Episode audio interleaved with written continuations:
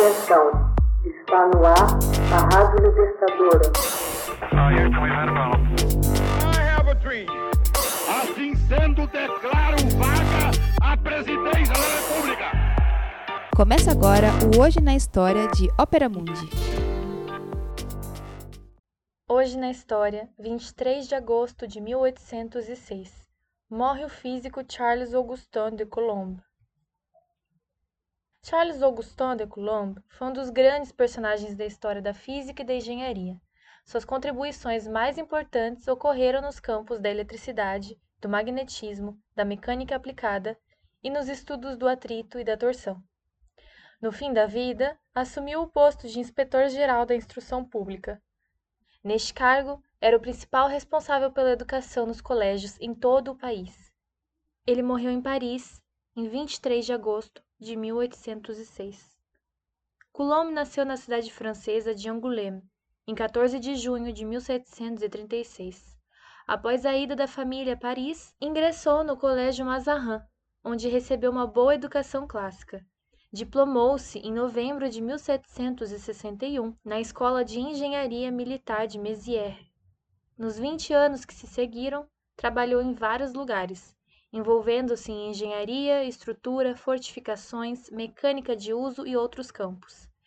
Em 1772, começou a escrever importantes trabalhos sobre mecânica aplicada, tendo apresentado suas primeiras conclusões à Academia de Ciências de Paris em 1773.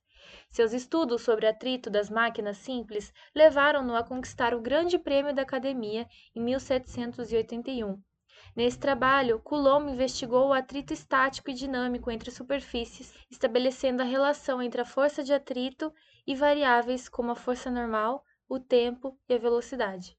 Além deste, escreveu sete importantes tratados sobre eletricidade e magnetismo, submetidos à Academia de Ciências entre 1785 e 1791.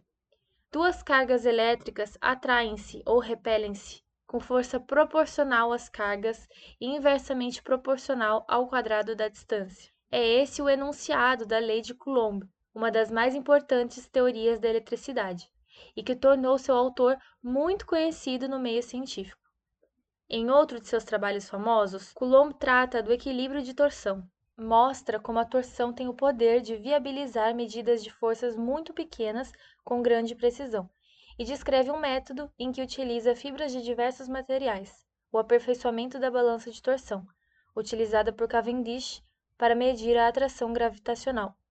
Utilizando-se da metodologia de medir forças através da torção, Coulomb estabeleceu a relação entre força elétrica, quantidade de carga e distância, enfatizando a semelhança desta com a teoria de Isaac Newton para a gravitação, que estabelece a relação entre a força gravitacional e a quantidade de massa e distância. Além disso, estudou as cargas elétricas pontuais e a distribuição de cargas em superfícies de corpos carregados.